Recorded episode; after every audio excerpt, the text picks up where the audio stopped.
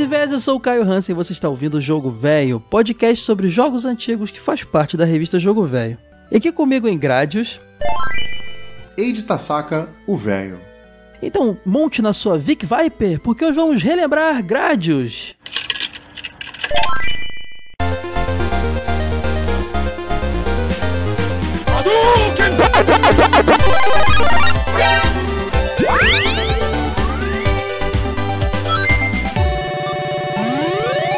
Jogo Velho Podcast.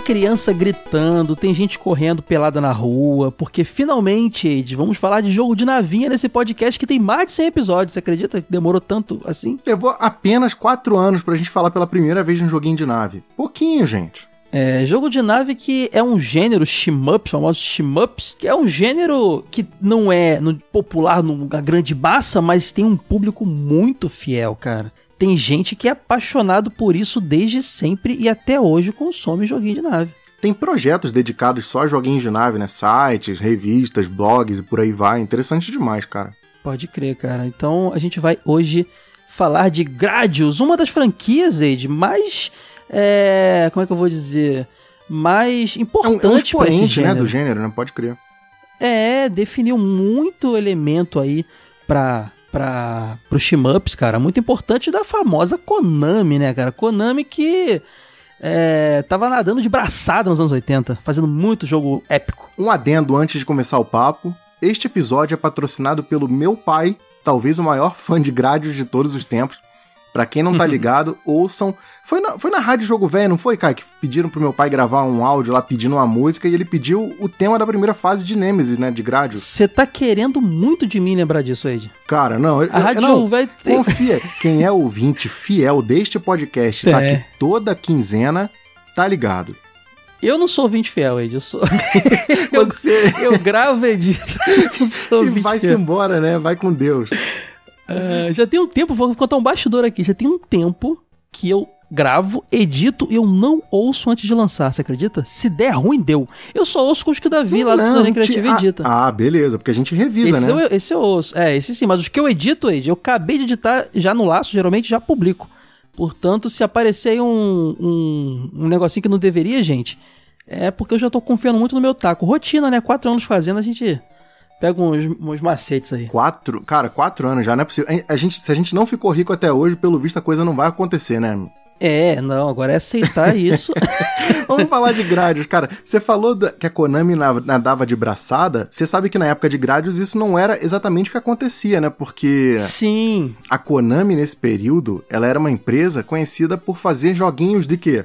Pachinquinho. Mas, Pachinko. A Konami, ela é. O Gradius, perdão, é um dos jogos responsáveis pelo destaque da Konami, né? Chamar atenção e, e, e, e botar ela na, na radar da galera. É, exato, porque eles queriam fazer essa mudança internamente, né? De fazer essa transição de passar a ser uma empresa desenvolvedora de videogames. Inclusive, o Gradius é um projeto que ela bota a maior responsabilidade. Só que é engraçado, Caio, você vê, né? Você tem um projeto que é o que vai redefinir a tua empresa, e aí você chama um menino de 23 anos de idade para chefiar ah, a equipe. Ah, mas eu sei por quê. Eu sei por quê. Por que será? Gente, a empresa, eu não sei também quanto ela ganhava com o Pachico, mas geralmente a empresa bota no, o quem quer ganhar menos para tu começar. Quer pagar pouco, Ed. Vai botar quem? Vai botar o Miyamoto pra fazer? O Miyamoto já tava já, já em destaque? Não vai, não vai trazer da Nintendo. Vai botar o menininho lá, o estagiário para fazer, cara. Essa é a grande oportunidade pra molecada se destacar também. Pegar essas empresas aí que estão precisando de mão de obra barata. Não estou, não estou defendendo isso, hein? Sou crítico a isso, mas acontece. Mas essa história é engraçada porque o menininho que eles pegaram é, é, é, no caso foi o Hiroyasu Mashiguchi, e ele mesmo conta, Caio, em entrevistas, que quando ele entrou na Konami, ele não gostava de videogame. Ele nem entendia o que era, Ed. Ele foi entender, aprender o que era videogame na Konami.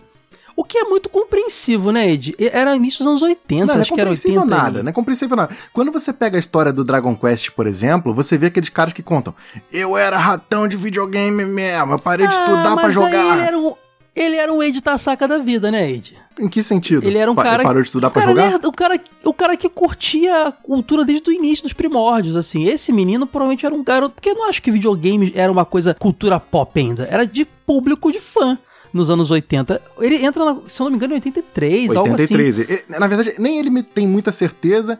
Ele fala, eu entrei em 82, 83, mas é nesse período aí, né? 83 tinha uns arcadezinhos muito ainda não tão bombados. Na, não era ainda aquele negócio de vou, vou passar o fim de vou comprar o milkshake e comer o skate, parar no arcade para paquerar nas meninas. Não tinha isso ainda. Era coisa de Que nerdão isso, mesmo. Cainho? A gente já falou aqui do próprio Space Invaders, tal, dessa galera, de todo esse período É. de proficiência, de falta de moedas, de loucura. Já, já Sim, tava mas- bombando, só mas não era o Tava ainda... bombando. Mas eu, eu entendo que tivesse pessoas ainda que tivesse. Eu tô tentando defender o garoto, coitado. Eu entendo Não, ter def- pessoas que ainda ele não não, tivessem. defende ele não, ele é doidão, cara. Não, tô brincando. defende sim, porque é engraçado. Ele entrou pra ser designer na Konami, e aí ele mesmo não botou muita fé em si mesmo e, foi remanejado pra ser programador. E quando a Konami chegou pra ele, né, e pro, pro Hiroyasu Matiguchi, falou assim, ó, você vai liderar um time pra fazer um jogo pra gente, porque a gente quer fazer essa mudança de mercado, ele não sabia, Caio, nem qual era o gênero do jogo que ele ia fazer. Ele perguntou pra equipe o que, que eles queriam fazer, né? O pessoal, navinha! É, gritaram, navinha! Pode crer, foi isso. Porque essa é uma história engraçada. O que tava bombando na época era o Xavius, que é o outro grande expoente. Quando você fala de joguinho de nave, tirando esses mais primitivos, Space Invaders, é, Galaga, Asteroids, você já vai pensar em Gradius ou, ou Xavius, né, que são os dois grandes ícones. Lembrando que eu dizia Chavios, Chevios. É assim que eu falava. Ah, pô, é o jogo cara, do Chevios. Chevios, cara. Chevios. Chevios me lembra a cerveja Chevios que eu conheci dia desse. Eu não conhecia esse episódio do, do Chapolin, isso é importante notar aqui. Mas, quando ele junta a equipe e eles decidem fazer um jogo de nave, a ideia. A Konami fala: pô, vocês querem fazer um jogo de nave? Já tem um aqui que é o Scramble, que era um jogo que ele tinha. Cara, se você olhar o trailerzinho do Scramble, Caio, ele é idêntico ao Gradius em jogabilidade. Ele é um shmup horizontal. Sim. Se você parar pra pensar, os shmups da época eram quase todos verticais, né? Lembrando que o próprio Xavios que você falou aí, ele era aquele é, vertical, Vertical, né? Aquela exato. telinha meio que invertida, assim, com estreita dos lados, né? Você ficava vendo a navezinha subir. A na navezinha subia, exato. E o, o Scramble não, ele era a navezinha da esquerda pra direita. Com o esquemazinho de, de míssil, então os inimigos eles estavam no chão. Então era uma coisa meio um plano cortado assim, você via os tanques no chão, as paradas de Atirava pra gasolina. baixo, né? É, É. ele até soltava míssil por baixo da navezinha. Era tipo um foguetinho.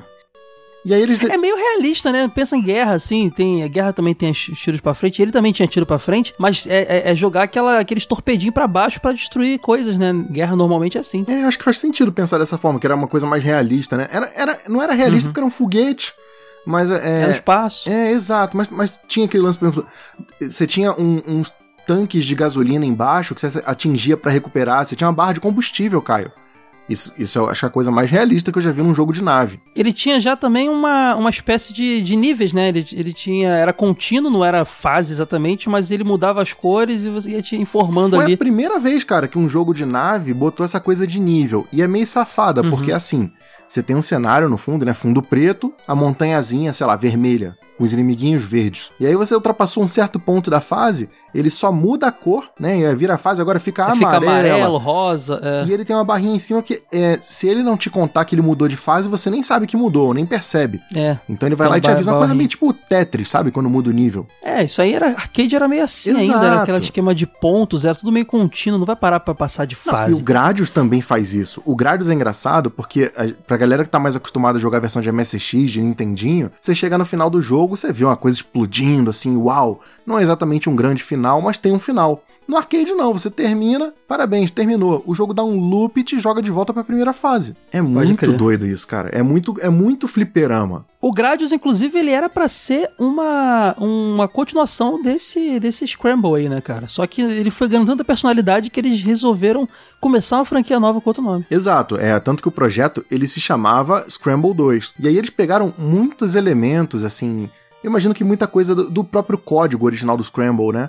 Então, aquela ideia de ser um, um- um- um concorrente direto do Xavius, ela já foi morrendo um pouquinho, porque eles foram obrigados a pegar parte do código que já estava pronto do, do jogo anterior. Mas aí, Caio, entra a criatividade do ser humano, né? Os caras falam, eles estavam muito impactados. Isso, o próprio o próprio Matiguchi, ele comentou numa revista japonesa chamada Game Hihyo, e ele fala, Kai, que na época eles estavam muito loucões, impactados, né? Com Star Wars, que não tinha saído muitos anos antes, né? E também. É, anos 70, mas ainda era uma, uma febre. É, 70 é 70 o quê? É metade pro fim, né? Ah, a trilogia toda saiu até o fim dos anos 70, assim, no decorrer dos anos 70. Ah, então o finalzinho tava saindo no terceiro filme ainda. Então, e, e tava saindo um anime no Japão chamado Lensman, que é baseado numa obra de ficção científica, mas o anime saiu, cara, em 84. Era bem contemporâneo, né, do, que, do tempo que eles estavam fazendo. Exato. Sobe o som da abertura porque é maravilhoso, cara.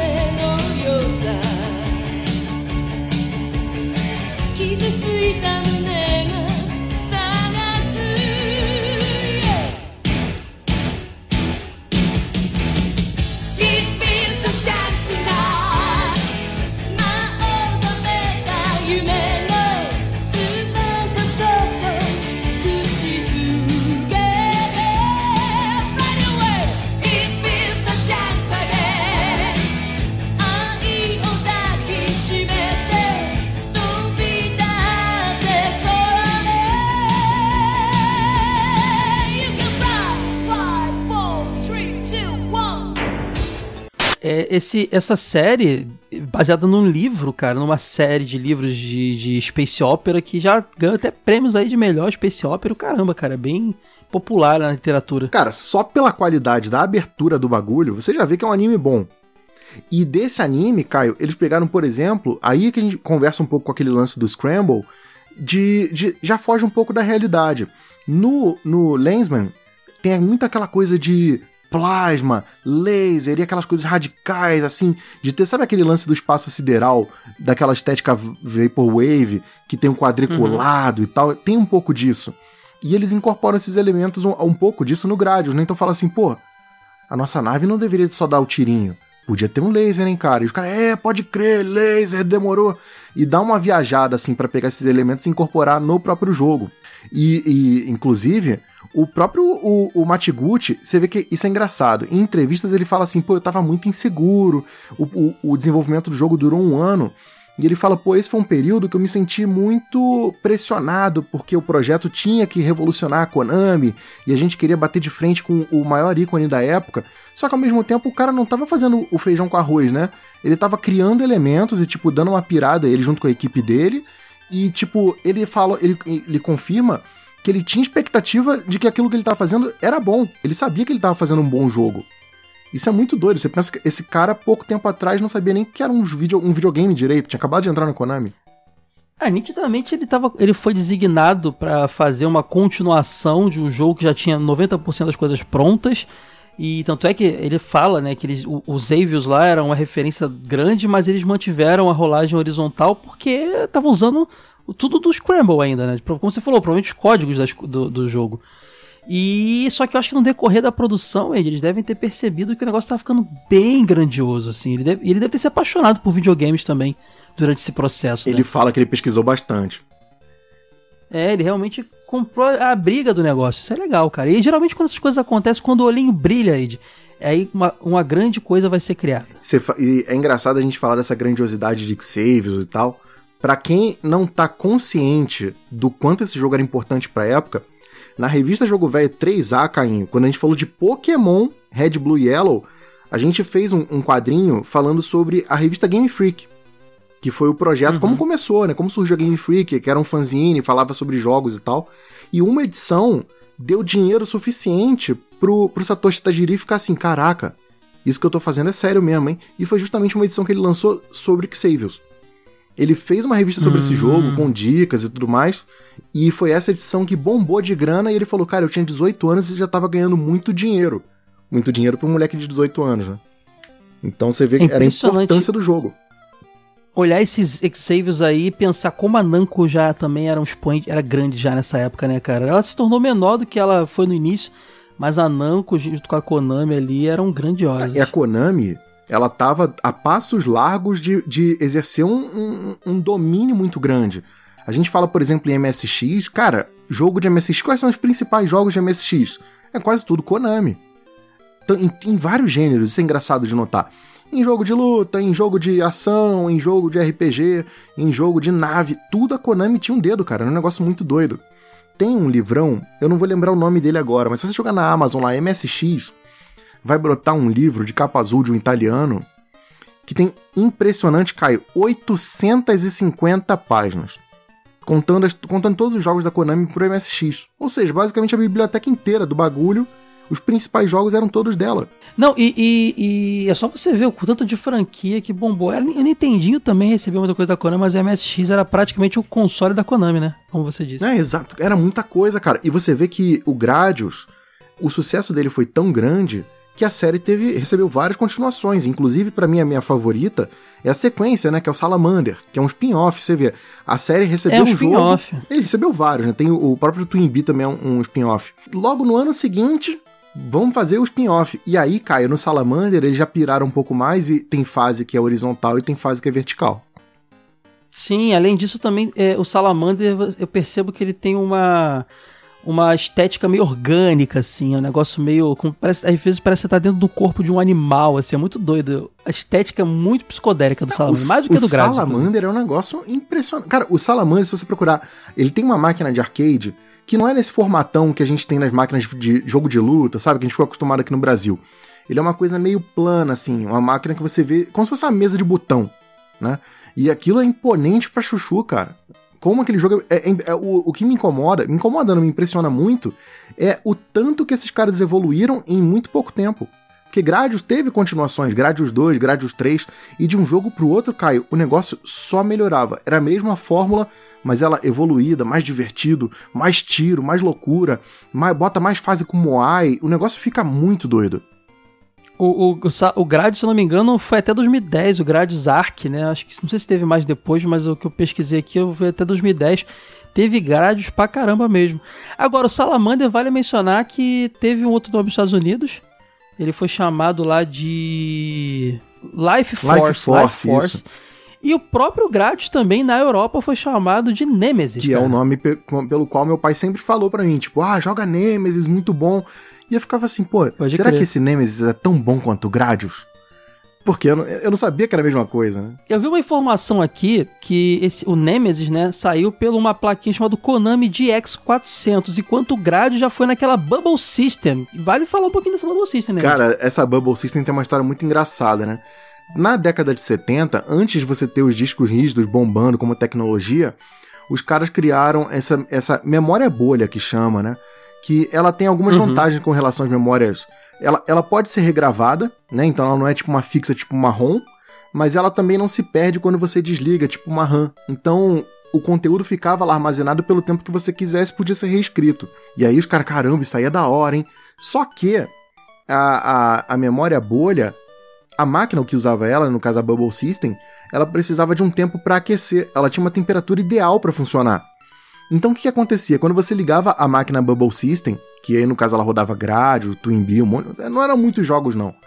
É, ela tinha um tempinho para aquecer e nesse tempo a Konami botou uma contagem regressiva e uma musiquinha que era a, a Morning Song. Até vou pedir para bota essa musiquinha para tocar também.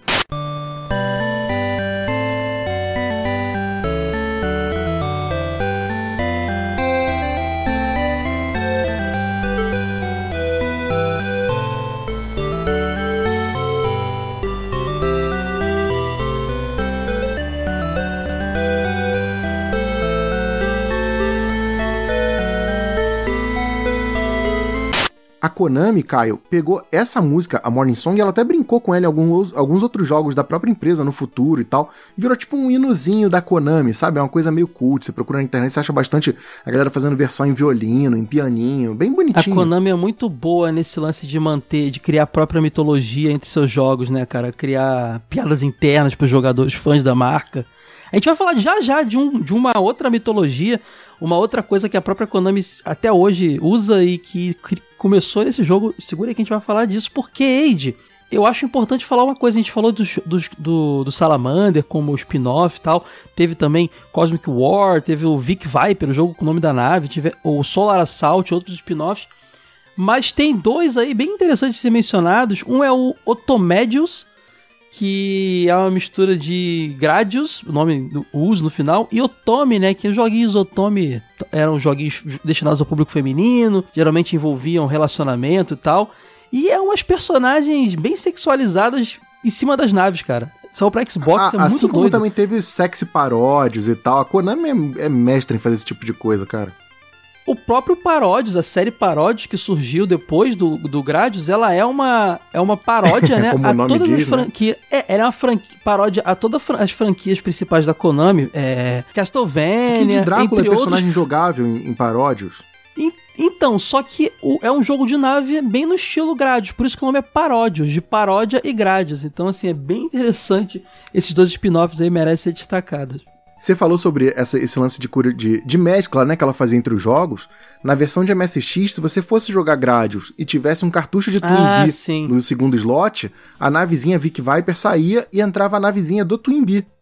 Olha que doideira isso. Sim, botava no segundo slot de cartucho. Inclusive, o próprio Twin Peak também era Bubble System, né? No, no, Era, sa- né? ele, saiu até- ele foi o primeiro jogo da Bubble System, que durou pouco, né? Ela tinha a novidade de ser a placa 16-bit da Konami, que pra época 16-bit era muita coisa, Era de esses mas bits, durou pouco, crer. porque, cara, na década de 80 a galera começou a usar disco rígido.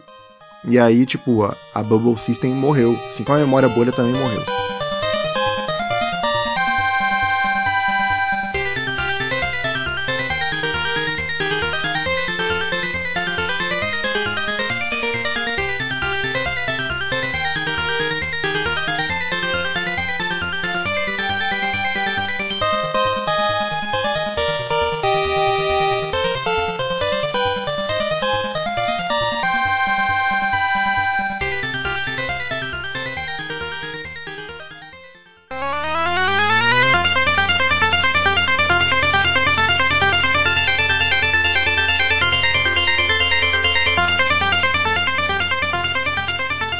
Está ouvindo o Jogo Velho Podcast. Pra variar, mais um jogo de arcade que teve a sua versão de NES mais bombada, assim como o Contra, por exemplo, Ninja Gaiden. As pessoas lembram muito mais da versão de Nintendinho do, do, do Gradius do que da versão de arcade. É impressionante o poder que o NES teve no mundo, né, cara? Não, eu lembro da versão de MSX, cara. Tô aqui pra falar. Tá, eu tô é aqui um pra falar de MSX Ed. hoje, cara. Vou brigar contigo. Que é só o Ed Tasaka e mais seis pessoas no Brasil que teve um Que pai maldade, que tinha acesso a MSX, maldade. Não, cara. tem alto lá. Ah, tinha cara. um clube, tinham vários clubes de MSX no Brasil na década de 80, cara. Sim, mas o clube de MSX não era a Mesbla vendendo. Não, a Mesbla não, mas não era, sei A lá. Mesbla, a Mesbla voltou, hein, Caio? É sério? Que legal isso, Voltou, voltou como marketplace. Falta o mapping agora voltar. O- o- Você sabe que as duas empresas foram compradas pelo mesmo cara, né? Inclusive, a Mesbla e a esses- recentemente as lojas pernambucanas voltaram pro Brasil, voltaram pro Rio. Eu lembro que elas eram antigas, junto com as Aqui em americanas. São Paulo ainda tinha, não tinha mais aí? Aqui não. Inclusive, eu sonho com o dia que as lojas brasileiras vão voltar. Quem aí é velho e lembra das lojas brasileiras?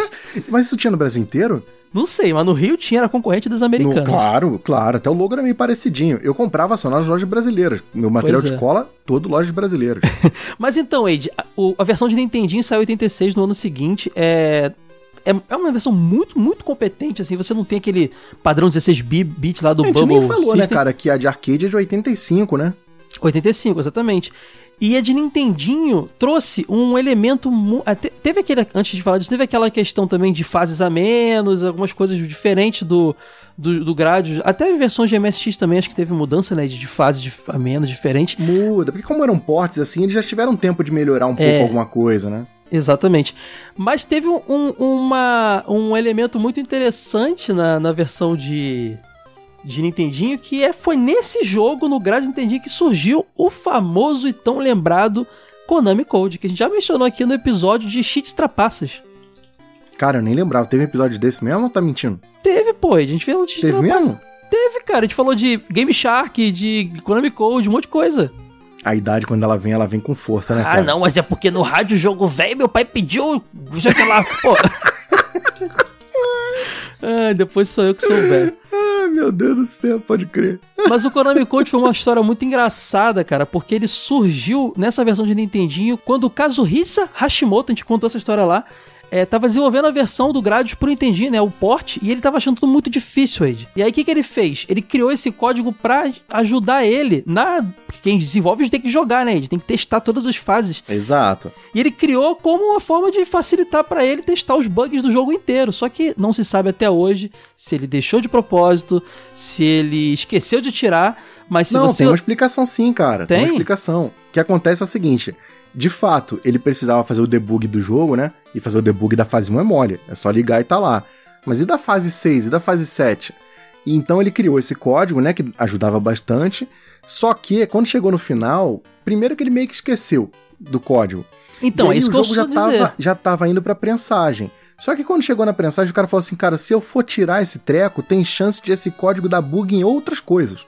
Ah, tá. É aquele, é aquele clássico da programação, né, cara? Eu não sei como tá funcionando, mas se tá funcionando, dane-se. E aí ele falou, cara, não vou tirar. Ficou meio que como um easter egg, até os caras falaram assim, pô, legal. A gente pode usar isso aí de alguma forma pra fazer um, um mistério e tal. Se eu não me engano, até é mencionado que tem truque no manual do jogo no Nintendinho. Do tipo, ah, tem até um segredo aí, vamos ver se vocês descobrem e tal. O manual É, do então- Nintendinho, por sinal, é muito bacana. Eles usaram como marketing depois, porque é um, é um, é um código que é, usa, até hoje a Konami coloca nos seus jogos esse código. Ele é pensado pro controle do Nintendinho, ele é cima, cima, baixo, baixo, trás, frente, trás, frente, ou esquerda, direita, esquerda, direita, BA. E aí você liberava todos os power-ups possíveis no jogo, né? Então facilitava bastante a vida do jogador. Exato. É, e vários outros jogos da série Gradius, Contra, vários títulos receberam código. Eu acho que o Contra foi o logo em seguida que ganhou isso aí também, cara. Pode Cara, crer. mais do que justo, né? Porque Contra sem, sem um monte de vidas é infernal. Pode crer. E aí, uma coisa legal, você falou do manual do Nintendinho. O manual do Nintendinho trouxe uma coisa muito importante pra esse jogo aí, de história. coisa que a arcade não, não trazia, né? Era ponto, bater, fazer ponto. O manual É, do Nintendinho exato. trouxe a E não só né? história, o manual do Nintendinho, se você for no Google e procurar aí Gradius Manual PDF, você acha facinho. Tem um negócio, Caio, que, cara, pra quem ouviu nosso podcast lá de Dragon Quest, já sabe que eu sou apaixonado, que é mostrar quadros de inimigos com nomezinho, com fotinha, com quantidade de pontos que cada um dá. É, é, é, é, é isso que eu acho que enriquece o jogo, sabe? Porque o que tá na tela não necessariamente é o que tava na cabeça do criador, né? Pensando em limitação tecnológica tal. E aí, quando você começa a dar uma história e você começa a, a criar todo esse pano de fundo e tal, é, é o que torna a experiência mais interessante. Aí você começa a entender de verdade quais que eram as influências que estavam na cabeça daquela galera na época. Pode crer. E a história do manual é muito interessante, porque é simples, mas esclarece algumas coisas. Gradius é o nome do planeta que se passa a história. Olha aí. Não é na Exato. Terra. A Terra existe no universo de Gradius, foi mostrado no decorrer dos jogos, mas é um planeta similar com a Terra que está sendo dizimado pelos Bacterium. É até engraçado esse nome, que parece, faz uma analogia a algo de, de, de corpo humano mesmo, né? Os Bacterium estão atacando o, o planeta Gradius e é, você, o seu personagem enviado a bordo da nave Vic Viper ou Warp Ra- Rattle, dependendo da versão que você está jogando. É, eu acho que, eu acho que, eu acho que o, Warp Rattler é o nome dela no ocidente, uma coisa assim. E o Vic Viper é Exato. o original. Você é, é direcionado até o planeta Zyros para enfrentar os Bacterials. Então é uma doideira a história, assim, é muito simples, mas é muito esclarecedor, né? Você entende o que, que é. Eu acho que, inclusive, Ed, eles nem sabiam que Grades era o planeta. Eles só acharam o nome legal e botaram lá, e depois de um tempão. Eu não tenho nenhuma dúvida, cara, porque, cara, a galera no Japão adorava criar esses nomes doidões, cara. Adorava, adorava. E aí, tipo, bota um significado qualquer e segue em frente. Tipo os É. nomes de Dragon Quest mesmo, assim. Tem que botar um, tem que botar uma historinha aqui no manual, gente. Tem espaço pra isso. Ah, cria aí marketing da Konami norte-americana, sei lá. Aí eles foram lá e criaram. Mas é legal você falar, Kai, sobre o lance do orgânico. Você falou do lance da bactéria e tal. Eu sinto que de fato tem muito isso. E não só em grades, R-Type. R-Type, por exemplo, você lem- lembra que tinha chefe que parecia o Alien, aquela coisa meio gosmenta. Não era o, mais o aquela Salamander, navezinha. Age, é tipo isso. ao extremo, assim. Como eu te falei, a estética do Salamander é mais orgânica. Tem parede que você estoura que parece parte de carne, assim, sabe? Mas o, o Gradius ele também chega nesse ponto, não é exatamente isso. Não, Mas, é, por menos, exemplo, mas existe também. Ele, ele é mais misterioso, ele é mais History Channel, tá ligado? Você, Sim. por exemplo, tem a fase lá que você tá. eh, Ela se chama Stonehenge. Stonehenge é aquele monumento de pedra que tem Uhum. em forma, em forma de círculo e tal. E, e a fase seguinte é com Moai. E tipo, Moai, são- Moai são aquelas cabeças lá da Ilha de Páscoa. O que, que isso tem a ver com o espaço sideral do planeta Gradius, não sei o quê? E os caras botaram ali só pra, tipo, vamos botar um ar misterioso no jogo. Então você vê que era muito da cultura que aquela galera tava imersa. Dos elementos que eles tiraram, cara, da cabeça deles. E o legal desse jogo do, do também é que ele trouxe. Você falou do R-Type aí, que foi acho que o joguinho de nave que eu mais joguei na vida. R-Type é completamente influenciado por a- o lance horizontal, todos os elementos ali é nitidamente influenciado por Gradius. Inclusive, R-Type merece ser é, falado aqui um dia, é um jogo jogaço também. Vamos Ah, falar mais de navinha. muito. Vamos falar mais de navinha aqui, vamos resolver esse problema. Agora, outro elemento também que o Gradius trouxe muito legal, Ed, que é um lance que também é muito presente em, em jogos de shmup hoje em dia, inclusive em outros jogos. O, o, o Contra tem isso, que é o lance dos power-ups, né? Exato. Mas não é que é power-up assim, tipo. Você derrota o inimigo e olha lá, ele me deu o item que me dá velocidade. Não, é, não é um é. sistema de power-up todo interessante, assim, todo transadão. Gradativo, né? É gradativo. Gradativo e opcional. Você não é obrigado a usar o power-up que o jogo tá te oferecendo naquele momento. Você pode Sim. ignorar ele. É, então, você tem uma. O pessoal entende, tem umas espécies de cápsulas meio avermelhadas, alaranjadas, que você pega quando você enfrenta, geralmente. Tem uns padrões, né? Uma- um, um grupo de inimigos que chega, se você destruir todos, quando você destrói o último, você pega. Às vezes vem um grupo de inimigos, um deles é mais, mais vermelho, é esse que vai te dar uma cápsula. Tem uns padrões que você consegue essas cápsulas, elas te dão um, um power-up. E eles são gradativos e, como a gente falou, você pode usar ou não. Por quê? É, no Nintendinho, isso não pode ser usado dessa forma, mas nos arcades foi usado o sistema de três botões de ataque, né, Id? Um pra você jogar o míssil, outro pra jogar a bombinha lá pro chão e um pra trocar o power-up. Então, é, eles até falam que eles estavam tão confiantes de que ia ser um sucesso, mesmo sabendo que nem todas as máquinas eram assim, que eles não tiraram isso do arcade, cara. Eles mantiveram esse padrão de três botões no, no jogo.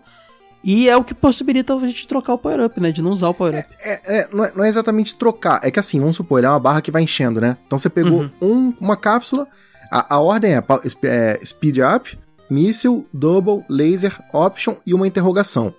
Então você pegou uma cápsula, ele acende o speed up, mas você pode usar ou não. Aí você fala assim: ah, não, eu não quero usar o speed up que acelera, eu quero ir pro míssil. Então você tem que pegar a segunda cápsula, aí ele vai Sim. acender o míssil. Aí você ativa. Aí você é, usa. É, isso que eu quis dizer, exatamente. Você, você ativa na hora que tiver no que você quiser, né? Exato. E o, o, o Hiroyasu Michiguchi, ele fala que a ideia dele era justamente dar a liberdade pro jogador de escolher como que ele ia customizar a nave dele. Se ele queria ela mais rápida, se ele queria usar Maneiro, míssil, né? se ele queria usar laser. Olha que doideira, cara, isso é 80 e pouquinho. Detalhe, pensar nisso, Wade, com um monte. Porque esse jogo é esquizofrênico, né? Um monte de gente na bicho. Já, já é aquela loucura que foi ficando cada vez pior em shmups. Um monte de bicho vindo na tua cara, um monte de, de coisa pra você quebrar pra poder passar. E ainda tinha que pensar em que você ia usar. Cara, muito, muito doideira. Eu, o eu sou um cara manual, que. Caio, tem dicas. Na, se você pegar lá, ele dá dicas de como se dar bem em grádios. Porque tem umas estratégias. Se você for pegando todos os upgrades um por um e falar, ah, não, eu vou pegar o speed up, o míssil, o double, você tá gastando recurso. Porque o começo do jogo é fácil. Essas- esses inimigos em formação, eles vêm um atrás do outro. Vem uma formação, você derrota, pega uma cápsula. Vem outra, derrotou, outra cápsula. Então você consegue, tipo, 4, 5 cápsulas logo no começo do jogo. E aí, se você pegar assim, ah, não, eu quero, eu quero começar com tirinho duplo, você vai morrer. Porque a nave ela não é tão rápida. Então qual que é o macete? Pegou o speed up, já acelera a tua nave, que é pra você conseguir desviar mais rápido dos inimigos, e depois você pega, sei lá, o option pra ter o, o- aquele satélitezinho, sabe? Voando em volta, pra você já começar a ter mais tiro. Tem que ter um pensamento, assim, tem uma estratégia pra você jogar.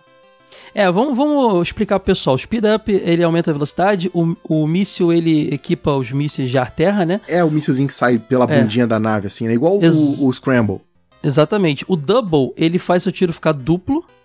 É, e, e tem o laser também, que, tipo, que tem uns laserzão fortão. Vale mencionar que todos podem ser usados juntos, menos esses dois. Quando você tá com um, você não pode usar o outro. Os demais você pode usar simultâneo. Tem o Option, que cria umas orbes que o Wade falou, né? Que ficam em volta de você, que aumenta o poder de fogo. E, a é mó interrogação. cara. É. E a interrogação que o Ed falou também, que ele faz meio que um campo de força, né? Que te protege de impacto, só que quando começa a ficar avermelhada, só, é, só vai ter mais um impactozinho e ela vai é, ser destruída. Bem interessante também. É, então, que cada fase tem meio que uma estratégia para você se dar bem, né? Então, às vezes, o macete não é só ir no ataque. Ah, não, vou botar vários satélites e vai, vai ser show de bola, a bala vai cantar, não sei o quê. E aí a sua nave se move devagar. Então você vai se ferrar, porque em certos momentos do jogo, e isso é clássico de shmup, não é que é sempre a tela aberta e tá vindo um monte de inimigo. Tem certos momentos que a, o teto e o chão vão ficar estreitos. E você vai ter só um pedacinho, uma frestinha para passar por dentro e vai ter que ficar. Vira mais um joguinho de habilidade, sabe? Toquinho para cima, toquinho para baixo. Uhum. E aí uhum. você tem que ter um pouco de, de velocidade, de mobilidade. Tem inimigo que vem por trás de você. Então se você tá com o laser lá boladão e só atira pra frente, meu amigo, você vai ter que dar um jeito de desviar. Então, é, tem que ter muito de conhecer do jogo, né? Cada fase vai te exigir power-ups diferentes e tem aquele lance também. O jogo ele te dá a oportunidade de se equipar. Se você morrer e ele meio que voltar tudo e você não pegar power-up, já era, desiste da ficha porque você perdeu. É isso aí. Só uma coisa que eu não falei, Ed, as cápsulas lá de power-up laranjadas, elas, você, a cada 15 cápsulas laranjadas aparece uma azul. E essa aí, quando você pega ali, ela destrói todos os inimigos em tela. Exato. É o que ajuda aí no sufoco muitas vezes.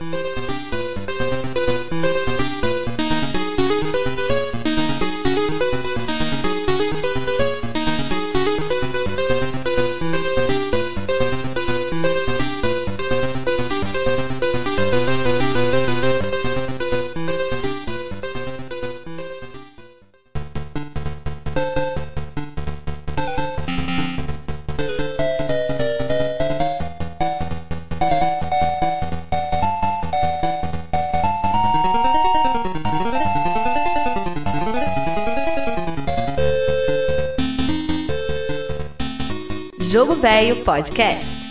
Gente, as fases, cara, a gente mencionou algumas aqui, mas vale mencionar aqui um pouquinho mais detalhado elas, porque são bem interessantes, né? Tem a Vulcano, que é uma fase vulcânica, né? Como o nome já diz. É aquela que tem as montanhas que você destrói o topo, tipo.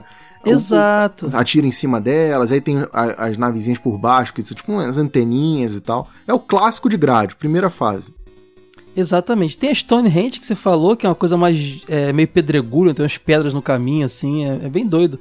É, apesar de ter esse nome, não tem nenhuma referência que eu vi ali a Stonehenge mesmo. É só um lance meio de. É, é, ela é meio labiríntica, é difícil você passar dela, ter que ficar desviando de muitas pedras e ali dos inimigos.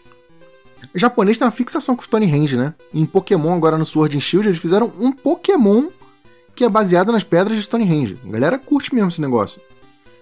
É. Tem a Moai, que tem aquelas, aquelas cabeças dela de Páscoa lá que você falou, que é muito meio assustadora. Elas ficam cuspindo uma bola de energia em você e dá pra destruir. lembra, Caio, que tinha um logo na Locomotion de alguma animação assim que aparecia um Moai? Acho que era no Cowboy Bebop. Não lembro. Isso eu não lembro, não. Não lembro, não. Mas eu lembro de Moai aparecendo no Shaman King pra caramba também, né? É mesmo? Shaman King, é porque tinha Shaman de todo lugar. E tem os da Ilha de Páscoa também, é muito legal. Chama que é bem legal. Tem a Reverse Vulcano, que é uma fase vulcânica invertida. Que ah, começa tem... já a ficar doidão. Pra caramba. Tem a Tentacle, que é uma fase. É... Não sei nem explicar essa, essa Tentacle. Aí, cara. aí já é tipo. Você vai perder a sua ficha, cara. Porque Parece vem os bichos. Corpo humano, né? Assim, com... É, umas é, células. Então, começa a ficar com lá. esse lance meio orgânico que você falou. Parece tipo uma, é. um filete de DNA, assim, uns inimigos bem doidões, cara. É, são os an antenoides o nome desses bichos. Aí tem a Cell, que é a dos. Aí já é no, dos ameboides, que também é muito loucura essa fase aí. Já é essa é você é... chegando na base lá dos Bacteriums. É, essa, aí é muito referência a corpo humano mesmo, cara, cada vez mais. E a última, que é a base, a Base, que é a, a, a, fortaleza lá dos vilões lá, cara. Que é bem maneira. Essa tem um visual bem mecânicozão, eu gosto dela pra caramba. É interna, né? Ela é dentro de uma base gigantesca, é assustadora de difícil. Cheio de coisa de choque e tal. A minha doido. crítica a esse jogo é que com tantos temas variados nas fases, o chefe delas, tirando a última, é sempre o mesmo. Isso me incomodava ah, é. um pouco, falar assim, pô, cara, tu tá numa fase que tem um Moai, aí tu imagina assim, caraca, vai vir uma cabeça da Ilha de Páscoa robótica que vai abrir a boca e vai te dar um laser. Não, vem a mesma navezinha de sempre. É aquela. É aquela. Como é que é o nome dessa nave? É a Big É, Core é Fighters, Big né? Core, né? É, É bem mas tem uma maneira, sigla, mas- MK sei lá o que, MK1. Ela é bem maneira, mas no final tu enfrenta um cérebro gigante. É muito legal isso. É um- ele é um cérebro, mas ele tá ligado tipo umas paradas de eletricidade, assim, no teto e no chão da É. fase. Isso é interessante mesmo, cara. É o que eu te falo, é, é, você pensa que você tava naquele período de profusão de ficção científica, e aí, imagina, a Sora deve pirar nesse tipo de maluquice, e aí a galera também tava, tipo, bêbada desse tipo de coisa, né? E aí, caraca, vamos botar isso aí, porque vai ser da hora e tal. Puta, Star Wars, a nave voando, não sei o quê. Vamos botar tudo no joguinho, faz uma salada de fruta aí. É muito louco, cara. Nas versões de console de mesa, tem, a gente falou diferenças de fase, vale mencionar uma aqui destacada na bela. Eu tenho que sempre mencionar a bela pauta que o Ed faz aqui. Uma pauta diagramada que pode imprimir e vender, que a galera vai comprar, Ed. Fica a dica. Ele destaca aqui a Pera Wasteland, aí, que é um, pera aí que eu vou imprimir aqui umas aqui. A Wasteland, que é uma fase que tem no PC Engine, né, MSX, que eu tava pesquisando ela aqui, cara, e eu não tinha jogado essas versões, né? E ela é legal porque ela tem uma pegada meio deserto, meio uns fósseis, assim, é muito irada essa fase, cara. Cara, é, foi o que eu falei, né? O jogo saiu em 85 no fliperama. Em- a, a diferença de tempo pro Nintendinho foi muito curta. O jogo saiu no Nintendinho um ano depois, em 86. A última versão do Gradius 1 foi, se não me engano, foi de PC Engine, que saiu já pra 90, 91. Mas nesse meio tempo, eles fizeram um porte pra pancada de computador da época, ZX Spectrum, Commodore 64 e tal. Então teve tempo de eles fazerem mudanças e melhorias. O final, por exemplo, que a gente falou que é um loop, no Nintendinho ele é melhorado. Porque quando você derrota o cérebro boladão lá no, no, no arcade, cara, é muito escroto. Você explode o cérebro e aparece uma nuvenzinha assim, ó. Puff. E tipo, acabou o jogo. Congratulations, valeu, primeira fase de novo. Quando você vai jogar no Nintendinho, você zera não. Você vê a parada explodindo, a nave indo embora assim, ela como se estivesse vindo em direção à tela. Por mais que não seja exatamente um grande final, que tem um diálogo, nada assim, sei lá, o povo de, de Gradius comemorando, uau, estamos vivos, não tem nada disso. Mas já é um pouco mais caprichadinho, sabe? No arcade não. E aí, é, nos portes, além dessas melhorias de- do final e tudo mais, eles também tiveram algumas ousadias de botar, por exemplo, mais códigos no jogo. A versão de MSX tem um monte de macetinho, Caio. E eu até tentei procurar, porque são um monte de nomes japoneses. É, sei lá, Momoko, é, Yuki. São códigos que você digita né, no teclado do computador. E ele te dá todas as armas na fase 1, na fase 2, na fase 3. E tem dois códigos que são muito doidos, que é, é Baka e Arro. Que são xingamentos, né? É, tipo, idiota, burro, coisa assim. Uhum. E quando você bota esses dois códigos, Baka e Arro, adivinha o que acontece? Hum. O jogo da Game Over. Imagina Pra isso, cara. punir o mal educado. Cara, é pra deixar de ser burro, né, cara? Tipo, haha, vou digitar aqui, Baka. Aí digita, pum, Game Over. Muito doido, cara. Pra galera que tá ouvindo esse episódio, já deve estar encantada com a trilha sonora de Gradius, que é um negócio impressionante. É, apesar de ter sido um jogo feito em muito pouco tempo, ele é muito caprichado, a gente falou aqui do, de como ele é divertido até hoje. Inclusive, o Cainho, ele tá disponível na biblioteca do Switch Online, da versão básica. Tem Hum. tanto o Gradius quanto tem uma versão EX, que tem algumas modificações e tal. Então, tipo, se você nunca jogou até hoje e tem um Switch, jogue. Ou então emula, né, gente? Vai lá, pega o emuladorzinho e joga, porque ele é obrigatório, assim, Mas você tá falando da versão de NES, né? Da versão de NES. Se quiser jogar de, a de arcade, eu acho que roda no, no MAME, esses emuladores assim, mas assim, na boa, a de NES e a de MSX já tão- dão total conta do recado, eu acho até superiores. É, e sobre a trilha sonora, que as músicas são incríveis, uma curiosidade, Caio. A, toda a trilha desse jogo foi composta por uma menina que na época ainda estava na escola. Caramba. Exato. A, a Miki Higashino... Só, só, só a molecada nessa equipe É, aí cara, envolvida aí. eu acho que isso tem muito a ver com o lance da ousadia, sabia? Eu vou voltar de novo lá no cast do Dragon Quest, quando a gente comentou que o Yuji Horii, na época da criação do, do Dragon Quest, ele tinha todo aquele jeito transgressor, cigarrinho no canto da boca, matava a aula, óculos escuros, tem até foto na revista. E tinha aquele ar meio de juventude e tudo mais. E aqui, no caso, o, o, o Hiroyasu Machiguchi também tem um pouco disso, né? Ele tinha 23 anos, também era um cara meio ousado. E a Miki Higashino, eu só não sei a história de como ela entrou na Konami. Mas ela compôs a trilha toda desse jogo, foi o trabalho dela de estreia, com 16 anos, Caio. É um negócio Caramba. muito. 16 anos, cara, compondo tudo isso. E ela trabalhou em vários outros jogos da Konami da época, Nightmare. Só pancadão, cara, foi um atrás do outro. Demais, cara, demais. Talentosíssima e tá. Teve sua oportunidade aí também pra.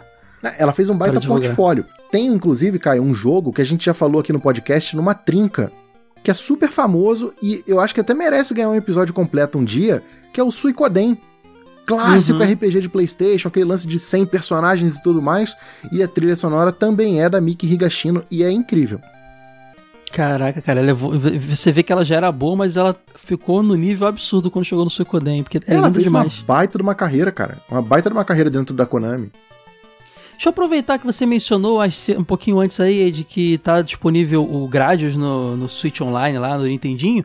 Se a galera quiser comprar, jogar a versão de arcade, também tem uma coletânea da, da Konami, cara o Anniversary é, Collection Arcade Classics, que traz vários jogos, inclusive o Nemesis, que é o Gradius, tá com o nome Nemesis, e o Life Force, que é o Salamander, que a gente falou também, tá nessa coletânea. E tem o próprio Scramble também lá. Tem o Twin Bee, tem Hunter de Castle, tem Typhoon, Vulcan Venture, que é o Gradius 2, Thunder Cross, tem um monte de jogo legal.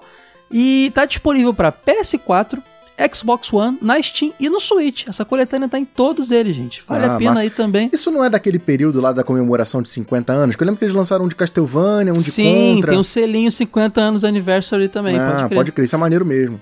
Agora, é muito legal porque tem aí tudo que a gente mencionou, né? O Scramble tá nessa coletânea, o Twin Bee tá nessa coletânea, o, o Salamander tá na coletânea, o Grades 1 e 2 na coletânea, ainda tem umas coisinhas, o Typhoon, que eu é o Eu acho que é obrigatório, cara. Pra galera que, ah, não, eu sou muito fã de jogo de nave e tal, é, e pensa logo cara. em Icaruga, ou do Dompate. Cara, esse, esses jogos assim, você vê, é o tijolinho ao lado de tijolinho que construiu a muralha que são os team-ups hoje em dia. Só curiosidade, Ed, totalmente em off, que me veio aqui a cabeça agora. Qual foi teu primeiro joguinho de nave? Foi esse, o Grade, com teu pai? Foi, foi esse mesmo com meu pai, porque meu pai, a gente, isso não precisa nem ser em off, né? Pode ser valendo. Não, não, o... é em off, na verdade, só porque eu lembrei agora, mas tá valendo na gravação. O meu pai jogava muito no MSX e na época era com um tio meu. Esse meu tio ia lá pra casa e ele falava: ah, vamos botar Nemesis aí, não sei o que, vamos zerar, hoje vai. E eles viravam a noite jogando. E, tipo, ele é um jogo que você zera assim, se você for numa boa, em 20 minutos. Mas ele é um jogo difícil, né? O meu, sabe qual foi, cara? Foi bem depois. Foi o Sonic Wings, cara. Olha que doideira. Pô, já começou bem também, que é um jogaço. Pois é, agora eu tô pensando aqui, eu não consigo me lembrar de ter jogado nenhum outro jogo de nave antes do Sonic Wings, cara. Muito doido isso. Mas, o, o, por mais que eu goste muito do Gradius, porque também me lembra muito dos momentos com meu pai, Gradius 1, 2, 3, não é meu jogo de nave favorito. Eu fui começar a pirar mesmo, Caio, com um jogo de nave, jogando aquela série 1940 da Capcom. Sim. Que já é mais focado em lance de guerra e tal, e eu fiquei apaixonado com aquilo. Aí depois joguei Giga Wing, que também é incrível. Ah, lembrei aqui, Ed, não foi meu primeiro, não. Meu primeiro foi aquele do Master System que vendia os rodos. Calma aí que eu vou ver o nome aqui na minha coleção. Só pra falar que tem uma coleção. Olha aí, gente, é o Caio. O Nuclear Creature, já viu? Lembra desse? Que no Brasil tinha esse nome, mas ele não era esse nome o jogo. Não, peraí, deixa eu ver. É o Transbot no, no inglês. É porque a, a Tectoy tinha mania de fazer isso, né? Mudar o nome do jogo na caixinha, mas quando você dava play no, no jogo, aparecia outra coisa na tela. Ah, era o tá, Transbot. Nossa, só pela capinha já lembrei qual é, pode crer. É, que tinha um, capinha, um mechazinho. E era mó legal, porque ele era bem mais simplório comparado ao Grades, mas ele tinha um lance de você também power up, você podia virar um robô, cara, um mecha. Isso é legal demais. Transbot no, inglês e no Japão era o Astro Flash, no Brasil, na capinha apenas, era o Nuclear Creature, muito legal aí, saudade. Mas depois foi o Sonic Wings que eu joguei e, o, e, o, e o, o, vários outros em seguida. Ô Cainho, deixa eu fazer uma, uma pausa aqui rapidinho para fazer um agradecimento, cara. A gente fez o episódio recente do F0 e eu uhum. comentei que eu tava sem a assinatura do Switch Online. E comentei totalmente despropositado e uma galera, cara, entrou em contato comigo por e-mail Sério? oferecendo, pô, entra no meu plano, ah, eu tenho assinatura sobrando tal. E eu, como sou um completo doidão, alguns eu esqueci de responder. Prometo que vou responder todos os e-mails individualmente. Mas eu queria agradecer, cara. Olha, olha que carinho gostoso, cara, que negócio legal. Maneiro, né? Muito bacana. Então eu não, não lembro o nome da galera toda, até porque foi, foi realmente uma turma, Caio. Sei lá, recebi uns 5, 6 e-mails, assim, tipo, pô, meu plano tem uma vaga, entra aí. Muito bacana, cara. Então eu queria agradecer o pessoal. Muito legal.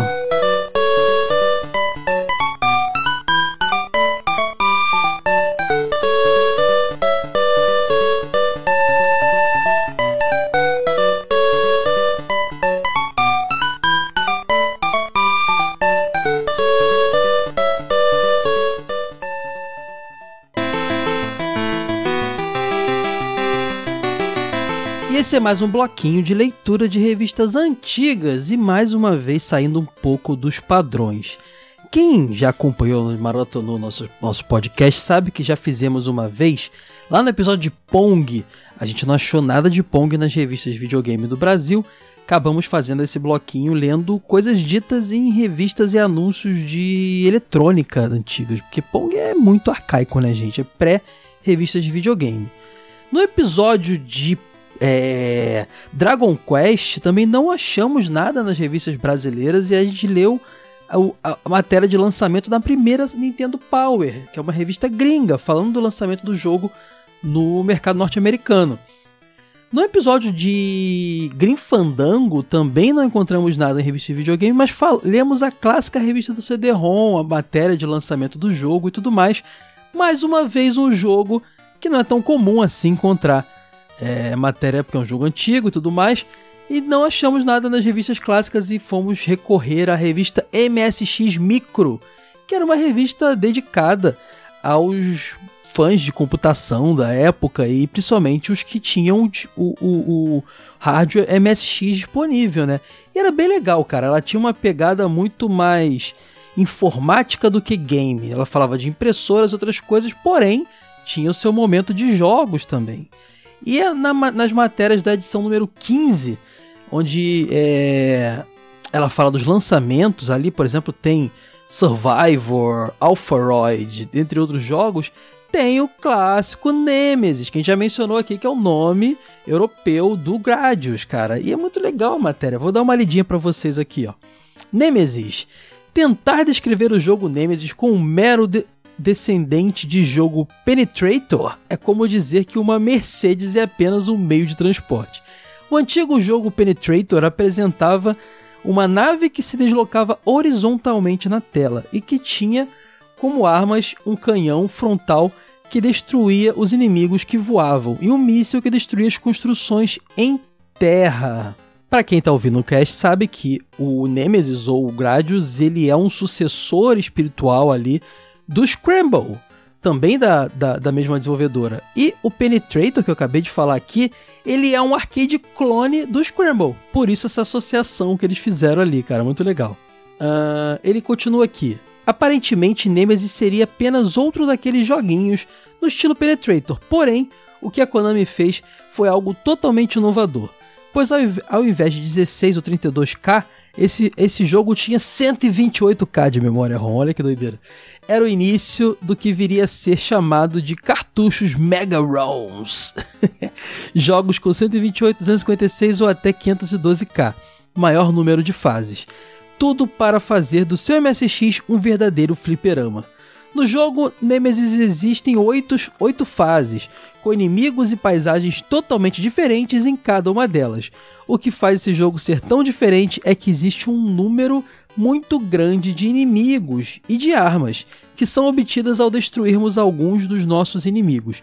Existem lasers, bombas e escudos protetores e outras armas que serão realmente necessárias para concluirmos cada uma das fases. O número de inimigos é algo fantástico, sem mencionar a música. Aí ele coloca aqui também um, um, uma, um boxezinho de notas, ó, avaliação. Efeitos visuais, 95%. Olha só, cara. Trilha sonora, 94%. Jogabilidade, 95%. Avaliação geral, 94%. Aí ele bota aqui, opinião. Se você tem um drive, compre este mega game. Cara, eles levantaram a bola do Gradius pra caramba, muito legal. Na edição anterior, a edição 14 da MSX Micro também, tem ali a parada de sucessos, né, de vendas, e o Nemesis está em sétimo lugar. Avance com sua nave destruindo seus inimigos no estilo Penetrator. É, lembrando que o número 1 é Arkanoid, tem o Zanak, depois Nightmare, Spitfire 40, Eggerland Mystery Starquake, todos antes do Nemesis. Inclusive tem, tem até na, na, lista ali, ó, tem o Rambo, Galaga, Road Fighter, tem muita coisa legal, cara, muito interessante essa fase, essa era dos videogames, do, perdão, dos computadores MSX.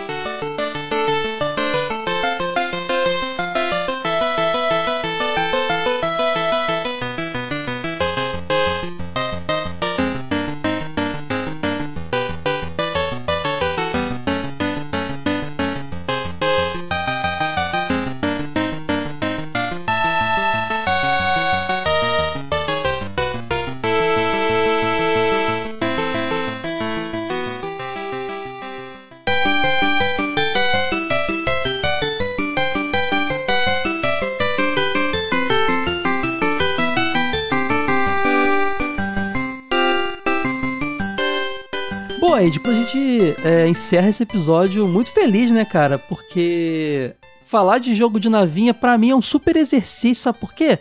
Não é um gênero que eu sou que eu, que eu manjo. Então eu gosto quando tem temas aqui que me instigam a pesquisar, a me informar, a jogar o negócio. Então, assim, bem legal, cara. Não, eu acho engraçado quando a gente faz essas pesquisas, né? Por exemplo, a gente já, a gente já teve episódio de Space Invaders, eu tô ficando doidão mesmo. Não, Já? ainda Já? não. Não? Não, a gente mencionou a importância. Eide, ge- gente, geriatria aqui, por favor. A gente falou de Space Invaders no dos sucessos dos videogames, episódio de sucesso Pode crer, pode crer. Por isso que você tá achando que já teve. Cara, também merece, né? Eu, eu já falei isso algumas Merece. outras vezes do quanto eu joguei Space Invaders fora de ordem, né? Não, não joguei na época. Mas é ainda mais impressionante que me- meados dos anos 2000 eu vá jogar esse treco e me sinta pressionado. Né? Sim, total. Você sente Eide, assim, vai jogar cara, Enduro, Enduro, jogo de corrida super tenso. Tem, cara, os jogos É, antigos. cara, tem uma pressão ali que, que o jogo te coloca, É. que é aquela coisa muito de arcade. E você vai acompanhando a evolução disso. Então você vê Space Invaders, vira Gradius e tal, pra você culminar na loucura que é Bullet Hell. Que, tipo, é um gênero super famoso hoje em dia. E tem coisas incríveis. A loucura de Ikaruga. Ikaruga talvez seja, eu, é, acho que o meu shmup favorito. Joguei muito no Dreamcast. Não sei se você tá ligado. Você tem aquela mecânica da nave preta e da nave branca. A nave branca com tiro branco, a nave preta com tiro preto. Cara, e é uma loucura total, Caio. E aquele monte de tiro na tela. Então você vê o quanto o gênero se desenvolveu, mas até por não ter tanto espaço pra mudar muita coisa, tem e você ah, ah, isso aqui veio de Gradius, pô, isso aqui veio de de, de Xavius, isso aqui veio de R-Type e tal. Então é, é muito gostoso acompanhar essa evolução. E tem jogo bom saindo até hoje, tem inclusive jogo brasileiro. Se não me engano, a Shmup Mania tá saindo agora pra Switch também, acho que tava 12 reais na lojinha da na eShop brasileira. Então você vê que tem- é, é uma profusão de títulos saindo um atrás do outro. E, e para que a galera que é fã de shmup, né? Obrigatório. Biblioteca do Mega Drive e biblioteca do PC Engine. São dois consoles que tem trilhões de, de bons shmups. Isso aí. Inclusive, a gente falou aqui também do, do berço de um monte de jogo famoso, né? A franquia Star Fox, ela vem disso, né? Isso aqui é cerne do que foi Star Fox. A gente já falou aqui nos jogos de Star Wars, lembra esse episódio? Faz até pouco que a gente fez. De um monte de jogo de PC. De, Eu não tava, TIE eu tava nesse, acho que eu não tava. Ah, tava sim, Não tava. Nossa, tava, gente. A gente falou do TIE Fighter, falamos de Hoje a X-Men, gente tá, de eu jogos tô de passando umas vergonha muito louca aqui, né, cara? Tá- de não tá lembrar com- mais nada. Você tem que tomar remedinho, Ed. Tem que ver isso Comer aí. Vai no peixe, geriatra. comer peixe que faz bem pra memória. ômega 3. Mas teve muito, teve muita coisa, a gente tem muito jogo de nave clássico em primeira pessoa, assim, da, da franquia Star Wars pra PC, muito simulador. Gente, tudo isso aí nasceu aqui, cara, nesses joguinhos de, de, de shmup-zinho. Então, assim, é importante mencionar, a gente tem que falar aqui ainda de Pac-Man, tem que falar aqui de Pitfall, Space Invaders, tem muita coisa que tem que ser de mencionada aqui. MSX, tem que falar de MSX. A gente hoje já flertou um pouquinho com o negócio. Tô começando a me interessar mais. Ah, Sei lá, é, tá, né? Fazer o quê? Tem que, tem que ceder, né, gente? Tem que ceder. Tem que trabalhar em Ó, equipe, não, não, isso. mas, ô, Caio, falando sério agora. Você não acha que Gradius merece uma edição da Jogo Velho? Eu acho, acho que Com merece. toda essa história que a gente contou, mas botando os sprites do jogo, contando a evolução da franquia. Cara, eu super piro de fazer um conteúdo desse. Eu acho demais, cara, acho demais. Bom, é isso aí. Fala nos comentários, gente, se vocês jogaram Gradius, se vocês curtem shmups, quais shmups que vocês gostam, o que, que vocês querem ver daqui pra frente no jogo velho, de shmups também. A gente tem que falar demais, que é o Sonic Wings, que é o R-Type, que é o que depois disso. E também de outros temas, né? Sempre deixo aberto aqui pra vocês sugerirem temas. O pessoal me chama muito nas redes sociais aí de Kai, fala de tal coisa. Gente, vai nos comentários do site, bota lá, sabe por quê? Isso vai gerar um um Porque bate-papo. dá vou page ler no- view, gente. Por isso, dá page view pro site do eu Jogo vou Velho que ler no tá episódio seguinte. Eu vou ler no episódio seguinte, vai ter uma terceira pessoa que vai responder embaixo e vai criar um debate legal, entendeu? Gente, se vocês mandarem pra mim no chat do Facebook, do Instagram e tal, eu não vou conseguir lembrar pra poder interagir. Então comentem sempre lá no jogovelho.com.br, procura o post do episódio, vai lá nos comentários embaixo e deixa lá. Que aí é certeza de eu anotar, de eu salvar, de eu comentar no ar e tudo mais, tá bom, gente? Ficamos por aqui, Eide. É isso. Valeu! Tchau!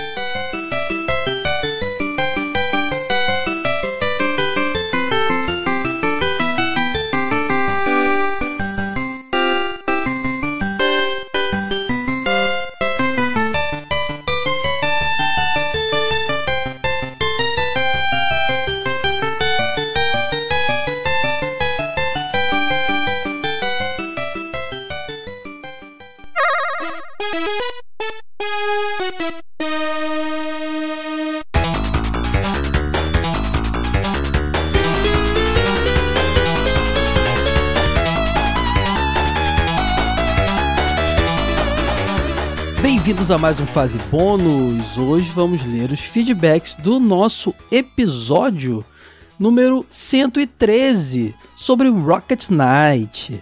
Recadinhos rápidos, pessoal. Redes sociais, só você procurar por Jogo Velho TV. É, só, jogo TV de tubo, não, gente, perdão. Jogo Velho no Instagram, Twitter e Facebook. Você procura lá que você vai encontrar.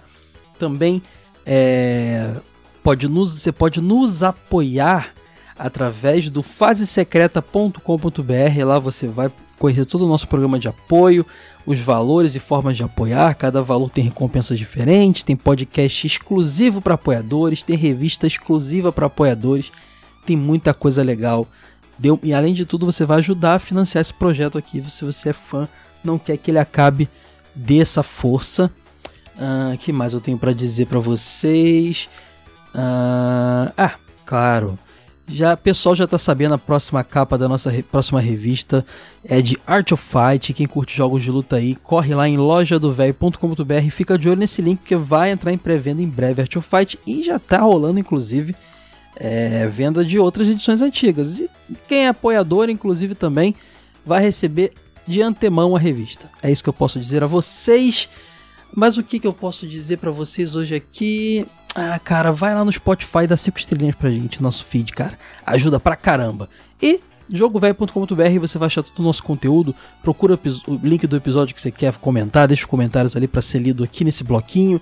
É, vai em youtube.jogovelho.com.br, acompanhe também a no, no, nosso canal no YouTube, nossos vídeos. E é isso. Vamos para os feedbacks aqui do episódio 113 Rocket Knight. Adorei gravar sobre esse, esse jogo que eu sou apaixonado desde moleque por ele. Começando pelo grande Adnan, ó. Botou pla plataforminha do coração aqui, como eu chamo esses jogos. O Adnan aparece, ó. Fala verada, tava sumido, mas ressuscitei uh, para comentar sobre este que para mim é o melhor jogo de mascote dos 16 bits depois de Sonic e Mario. Olha, conheci Sparkters nos NES e me apaixonei pelo jogo. A trilha sonora e os chefes me cativaram demais, e o próprio Sparkster é um personagem bem carismático. Anos depois, via emulação, conheci o primeiro e, embora eu goste demais da versão de Super Nintendo, o Rocket Knight Adventures é disparado o melhor jogo da franquia, concordem, Adnan? O que gosto nesse jogo é justamente o fato de que cada seção dos estágios apresenta uma mecânica nova ou uma situação específica.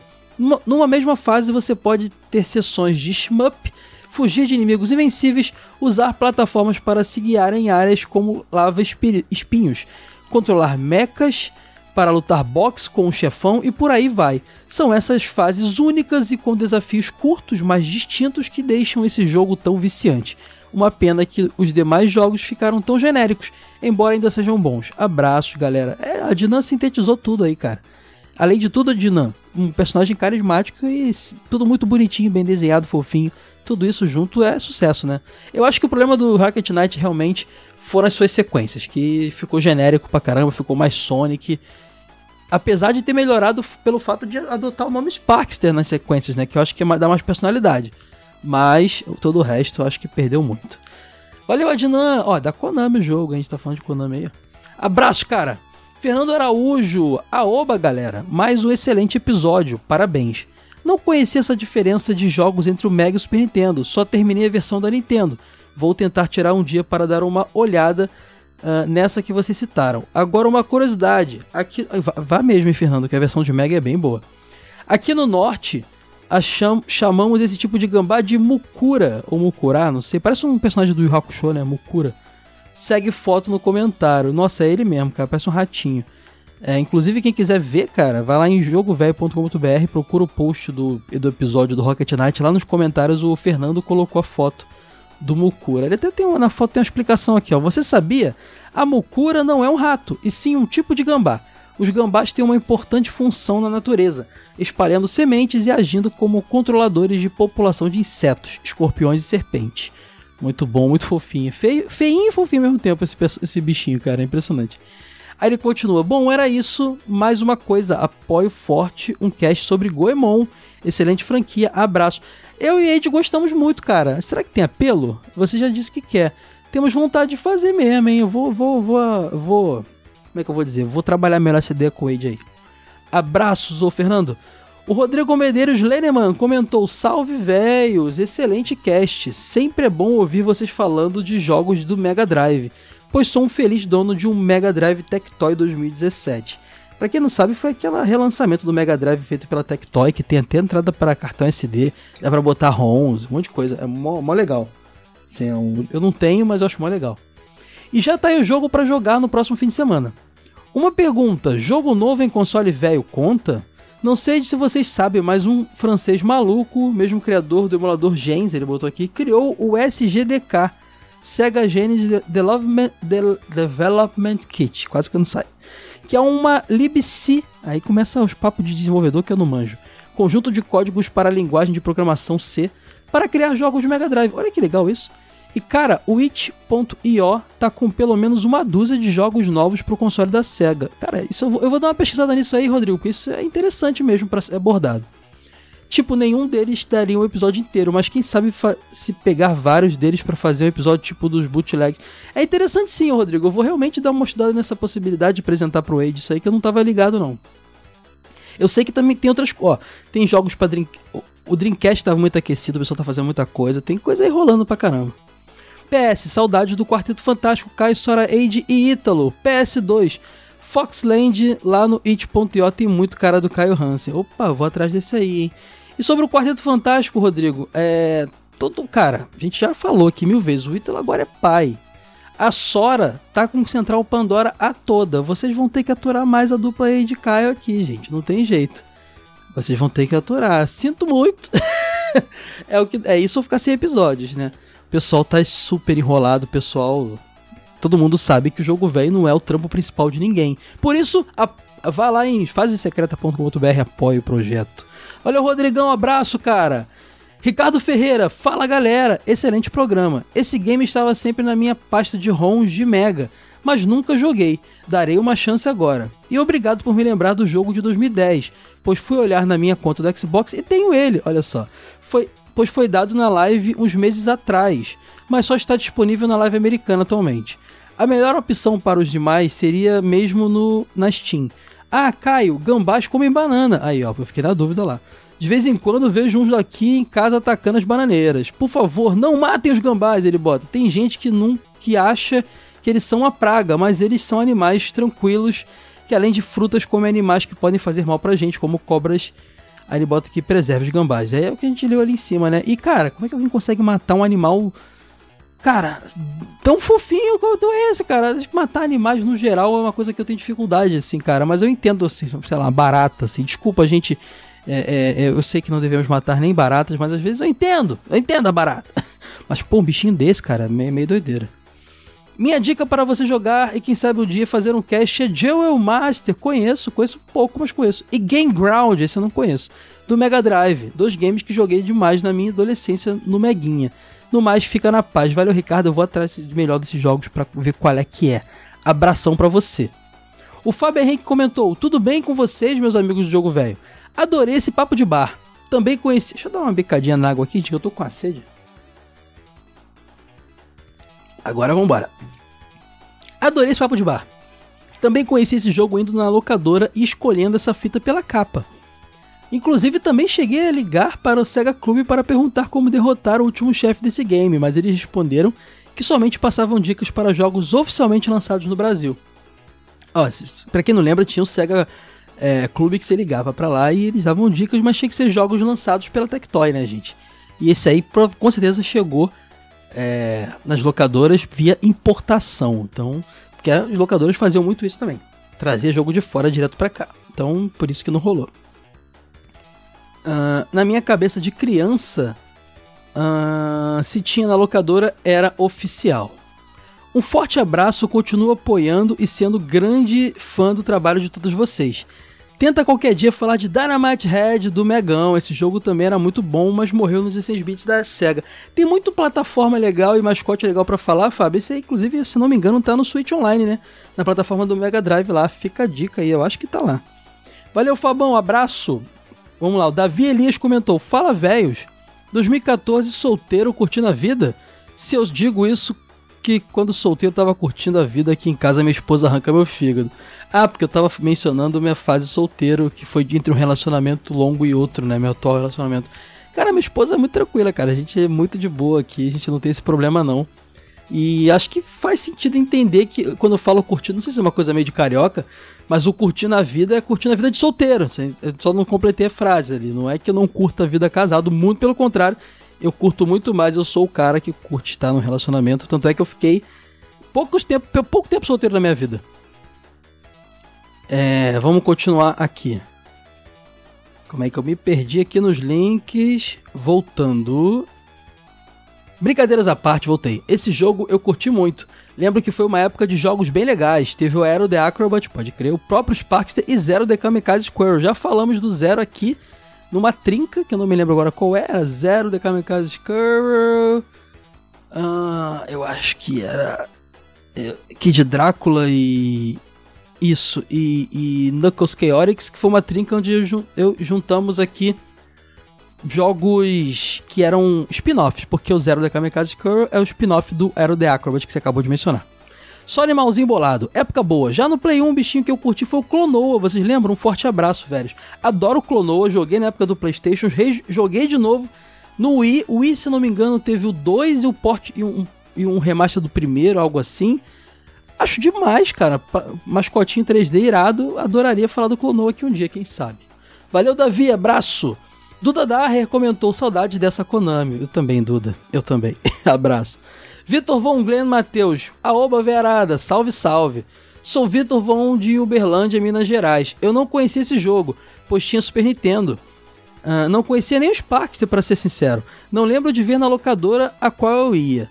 Vi a, game, a gameplay do Rocket Knight e dos Parkster no YouTube e curti bastante. Entraram na minha lista do para jogar, que bom, cara. Ambas versões possuem elementos que lembram bastante de Contra, exatamente. Principalmente do Mega, cara. Que a gente mencionou aqui, o Rocket Knight.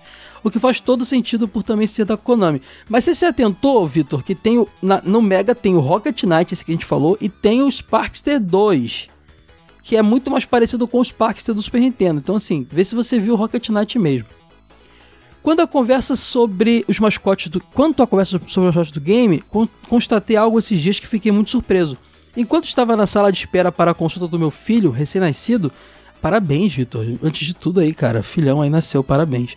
Vi umas três crianças jogando Sonic em seus celulares. A mãe de um deles estava dizendo que o menino ficou viciado no Ouriço Azul depois de ver os dois filmes do mascote da SEGA.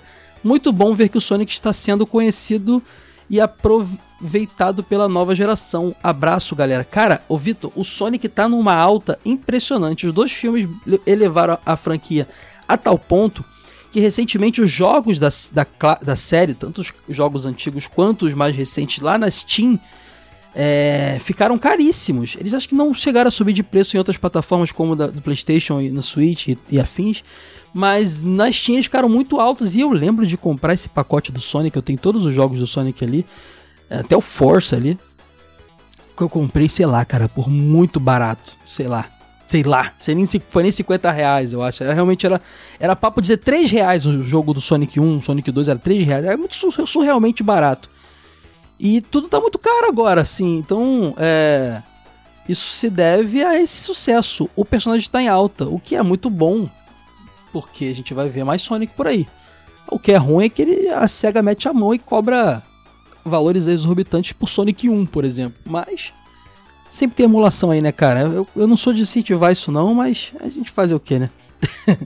aí ele continua aqui.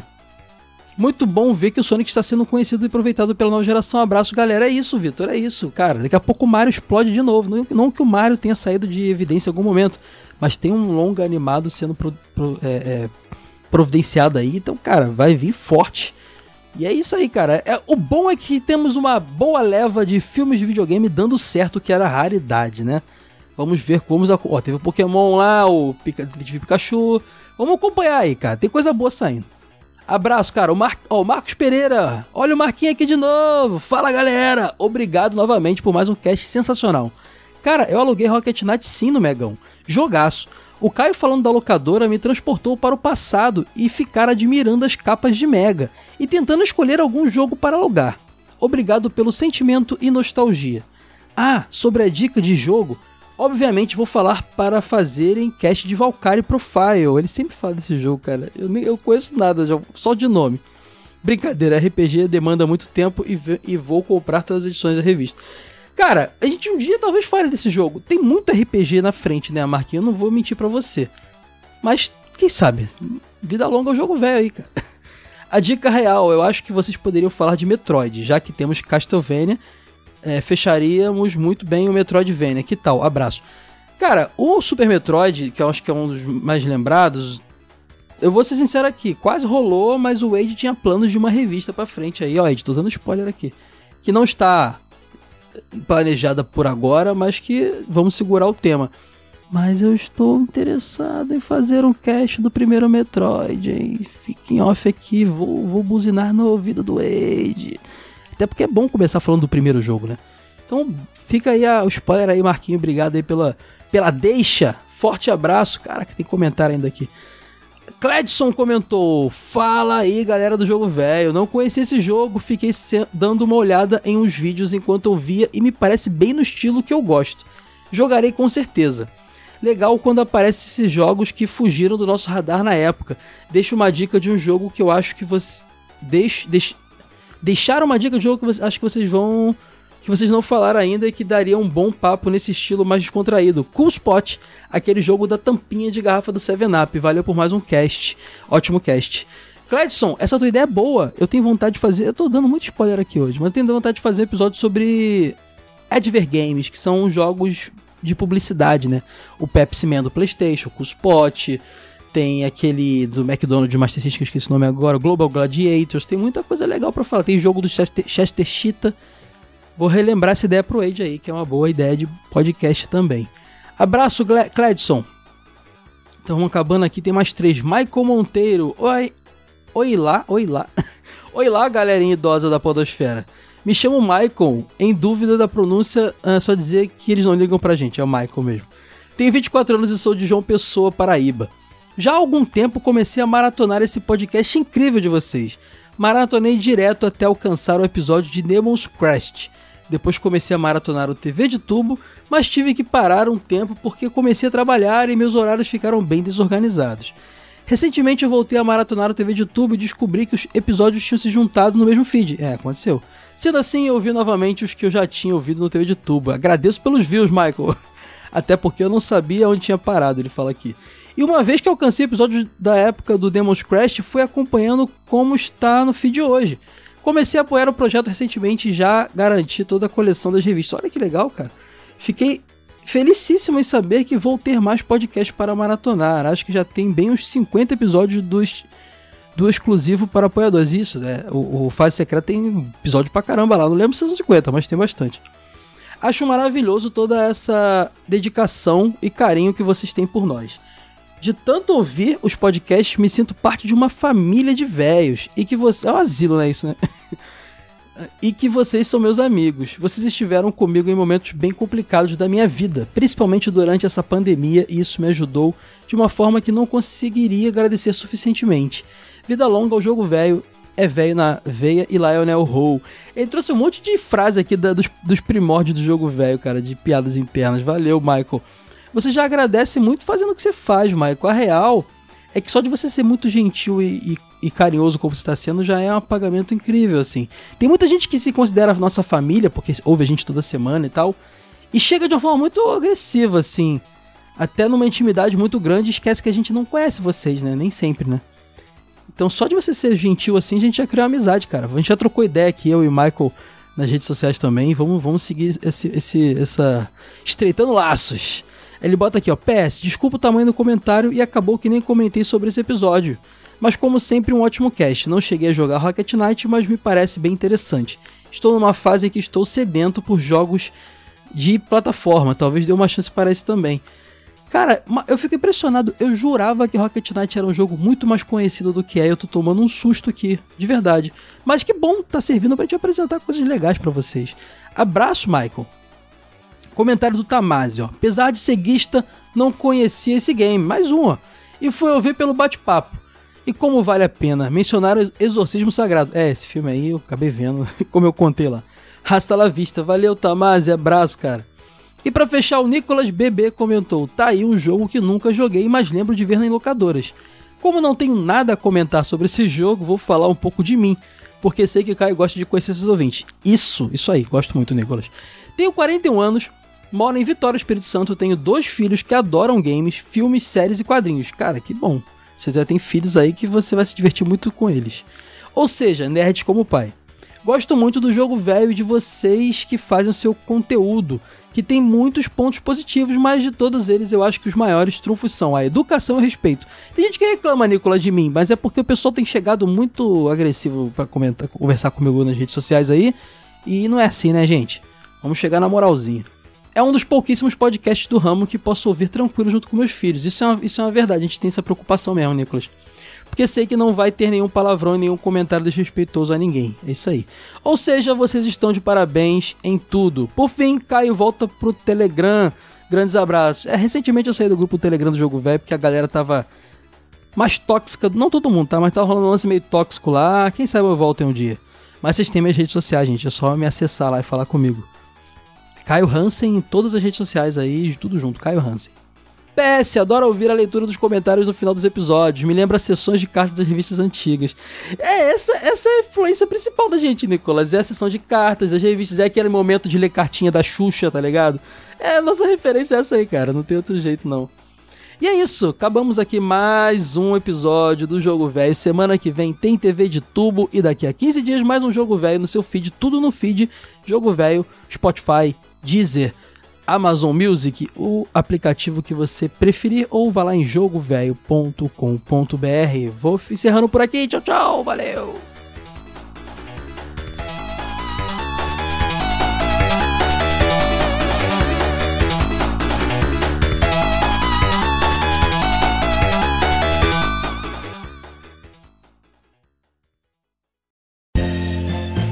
Esse episódio foi editado por Caio Hansen.